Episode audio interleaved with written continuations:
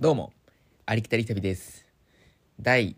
9回目になりますね。えー、実は僕、2日間、オークランドに行ってたんです。えー、都会でした。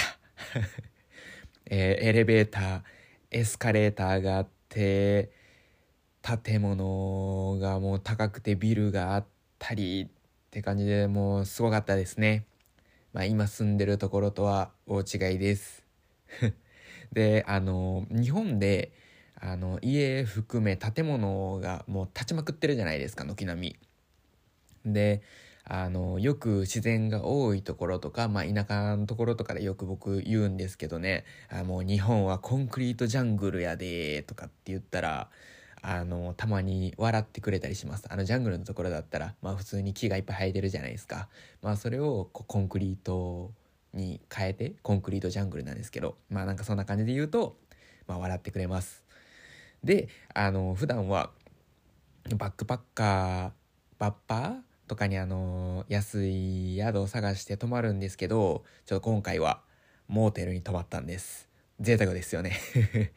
オーナーもとてもいい人でした。であのまあやることあって来たんですけどちょっとオークランドに行かなきゃダメってことで来たんですけどまあ遠かったです。長もう仕事終わって来たんですけどもう長旅でしたね。疲れました。でまああの日本みたいにその県の役所に行ったらいいってとかできたら最高なんですけどニュージーランドはあのそうはいかなくてあの都会のウェリントンやオークランドに行かないとダメなことがあの多々あってとても面倒です。でオークランドの中心部を散策してた時なんですけどこの2日の間あのニュージーランドに長く住んでそうな方とあの日本人の方でたまたま話す機会があったんですね。でまああのこういうことでニュージーランド来ましたって言ったら、まあ、ちょっとこういうシステムはあの変えた方がいいんじゃないんかなってその方も言ってました。で例えばその南島であのウエストコーストあのまあ自然がすごい豊かなところなんですけど、まあ、そんなに町自体栄えてないんですよね。あの前ってそういったところとかだったらきっとあのもっともっと僕らの住んでるとこよりも、まあ、めんどくさいじゃないんかなと、まあ、思ったりあの飛行機乗ってなんやかんやこうしないといけないと思うんで、まあ、あの北島来てまあ本当に大変だと思うんですね。まあ、骨折れるなって、まあ、考えただけで思います。でまあオークランドの話に戻るんですけど、えー、僕オークランドに来たらあの思うことがあります。まああのー、来た時のことですね。あのー、まあ、スカイタワーとかってこうパッて見たら、まあ、あの来た当時、まあ、こう一番最初に目にこう映るのはやっぱり高い建物とかだったりするじゃないですか、まあ、スカイタワーだったんですけどまあ懐かしいですねあの2年半以上前なんで。まあということでなぜ僕がニュージーランドに来たのかっていうことをテーマに話したいと思います。あやばい。まだ本番入ってないんでちょっと長すぎたな。まあじゃあとりあえずなぜニュージーランドへ来たのか行きましょう。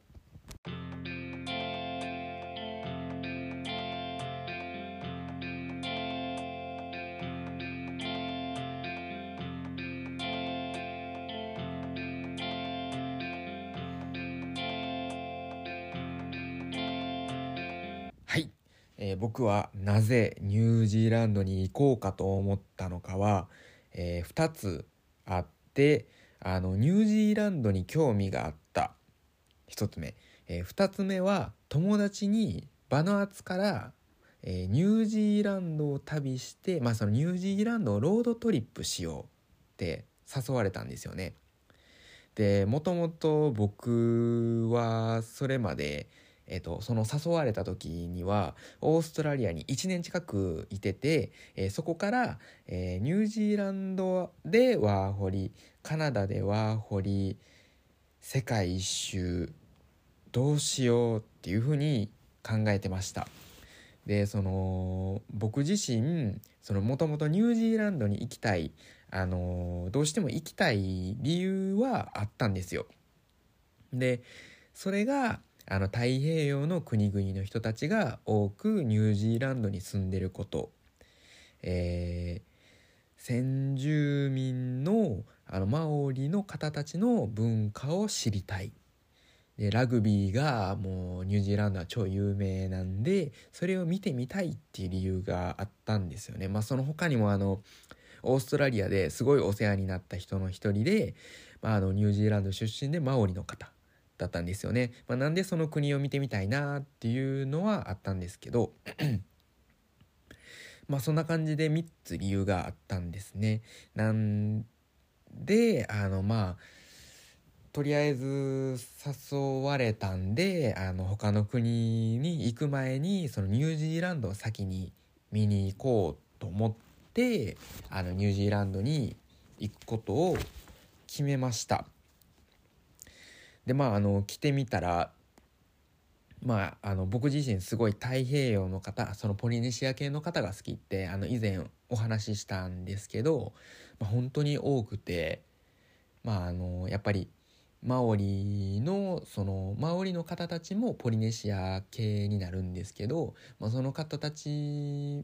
の文化、まあ、その人た方たちとそのニュージーランドを入植した人たちあのイギリス系あのヨーロッパ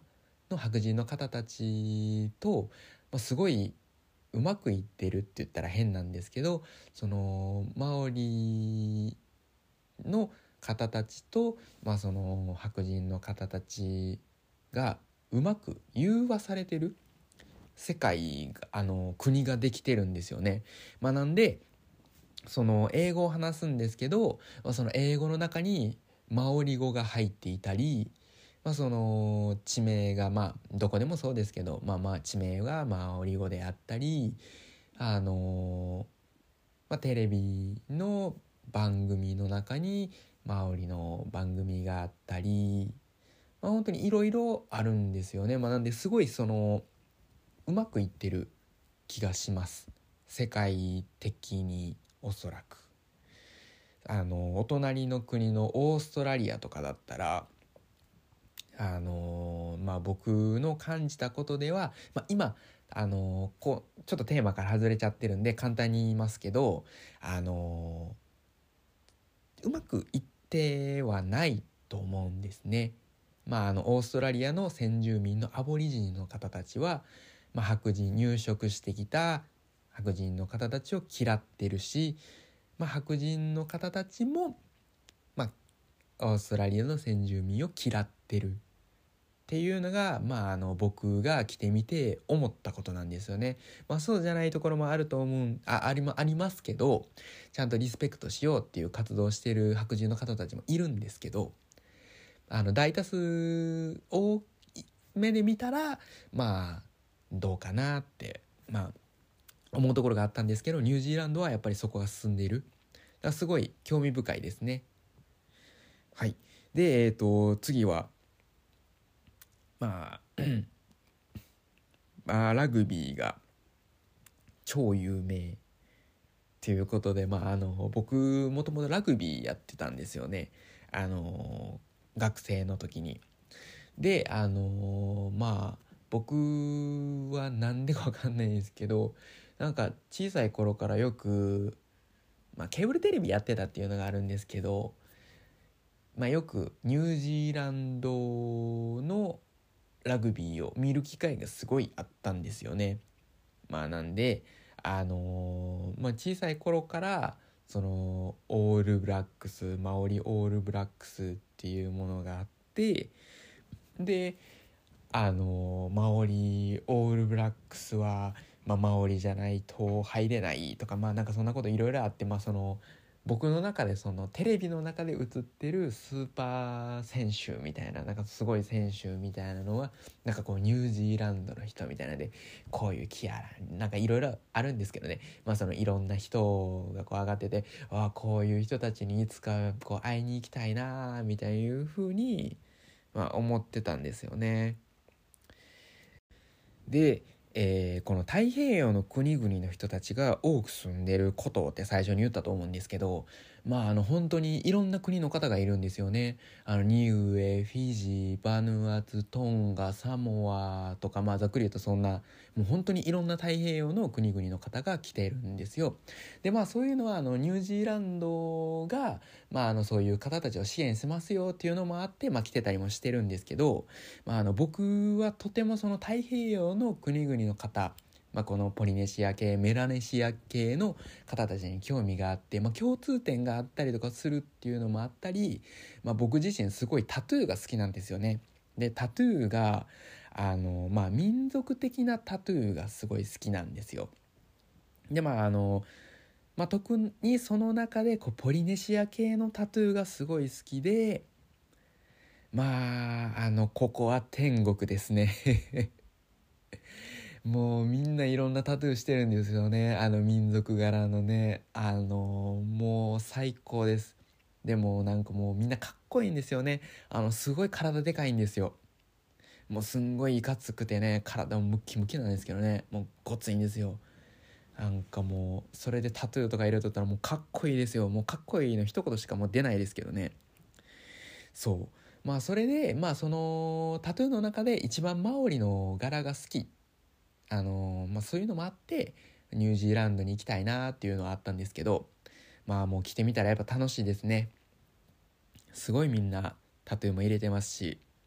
見てて楽しいですね。もう僕の中ではすんごい小さい時からの夢だったのであのもう何て言えばいいんですかね。あのヒーローものを見てるような気分になります。もう墓とか見た時にはもう僕泣きました。まあまたそういう話もまたしようとは思ってるんですけどちょっとずれちゃうんで話戻します。でまあそのラグビーもちょい有名な人がいるって言ったんですけどまあその本当にそのオールブラックスもそうなんですけどニュージーランドのラグビーやってる人そのチームってまああのいろんなな国のルーツを持った人たちで構成されてるんですよね。まあ、だから本当にその僕の言ってたその好きな太平洋の人たちも中にいるし、まあ、その白人の方たちもまいるんですよね。もうそういうラグビーしてる人たちもやっぱその自分の出たところその自分のルーツとかをすごい大切にしてるんで、まあ、やっぱそういうのルーツをちゃんとこうアイデンティティを出すためにタトゥーをしてるっていうのはあるんですけど、まあ、そういう風にこうタトゥーを入れてたりするんですよね。まさそのラグビーやってる人のタトゥーかっこいいんですよね。もうタトゥーの話しかしてないですけども、でもラグビーも面白いんですよ。超面白いんですけど、なんかそのもうビジュアルの面でももう最高なんですよね。もうこんなんやったらラグビーが好きなんかどうか分かんないんですけどね、まあ、ラグビーも好きなんですよ、まあ、例えばこうフィジーフィジーとかね。あの僕フィジーのラグビースタイルとかすごい好きなんですけど。まああの切れやすいっていう太平洋のやり何て言うんですか？余裕がなくなったらもう切れちゃうみたいないうスタンスは嫌いなんですけど。でもまああの僕フィジーのラグビーがすごい好きで。まあ、あのフィジアンとかも結構いるんですよ。ニュージーランドのその下部のチームであったり、まあ、その地元のチームであったりそのオールブラックスとか有名なチームでもやっぱすごいですね。なんか身体能力は違いますよね。かっこいいです。なんかセブリースとかいいですよね。ワイサケナホロとかなんか今どっかアメリカとかに行ってんのかな。そう。すごい好きです。そう。でまあ僕自身そのニュージーランドに来るまではあのそこまでニュージーランドについては知らなかったです。正直。あのここまで自然がすごいっていうことも知らなかったですしもう本当にイメージで言うともう小高い緑の丘に羊がポンっている。で太陽がこうさんさんっていうイメージでした。でもう僕は本当にニュージーランドに来るまではもう本当にそのマオリの文化と、えー、太平洋の人が多い。でラグビーが盛んっていうイメージしかありませんでした。まあ、なんであのこっち来て本当にびっくりしました。あの誘ってくれた人たちがあのみんなあのもうボスレベルのバックパッカーだったんですよね。でもういろんな国を本当にもう100行ってる方とか本当にすごい行ってる方ばっかりだったんですよね。まあ、そういう方たちとあのニュージーランドについてまあロードトリップしたんですけど、まあ、その前にバヌアツって国行ったんですけどまずまあそれは置いといてまあ行ったんですけどやっぱその人たちもすごい感動する場所だったんですよね。もうなんかここ行ったらもうあの国は行かんでいい。このここに行ったらもうあの国は行かんでいいっていうくらいのところがニュージーランドだったんですよね。なんかそのいろんな国のいいところをその持ってるって言ってるんですよね。ニュージーランド。すごいですよね。なんかまだニュージーランド来たことない人はもう全く想像できないと思うんですけど。わニュージーランド来て本当に損はないと思います。特に自然が好きな方とかだったら壮大ですね。あの思ってるね10倍は壮大じゃないかなと 思います。なんかこんなにハードル上げてもし違かったら申し訳ないですけど本当に損はないと思います。ニュージーランドですね。まあそんな感じですね。はい。僕がなぜニュージーランドに来たのかはこんな感じでエンディングですでこのテーマは僕だけにとどまらずに他の方にも聞いてみたいなと思っています。っていうのもこのポッドキャスト始めた目的が、まあ、あの何個もあるんですけど、えー、ニュージーランドに来てもらおうっていう目的で、えー、始めてます。で、えーとまあ、その目的の一つですよ。でニュージーランドと、まあ、日本って同じ島国でこれからもちょっと仲良くやってほしいなっていう思いもあります。で日本にいるアイヌの方たちご存知だと思うんですけどでニュージーランドのマオリの方たちと交流していたり、まあ、そっちのその民族的な面でも仲良くやっていたり、まあ、あの初めての海外もやってきましたが、まあ、そのニュージーランドって初めての方にぴったりやと思うんですよ。まあ、あの治安の面でとか、まあ、いろんな面で考えて、まあ、人もすごい優しいんで。なんで、えー、どれかの方の話で、まあ、こう何かピンときたり、まあ、何かこう当てはまったり、まあ、なんか新しい道が開いたりできたらいいなと思っています何かこう始めるニュージーランドに来るきっかけとかにもなったら嬉しいですね。はい。で次回はなぜありきたり旅とつけたのかを話したいと思います。それではほな。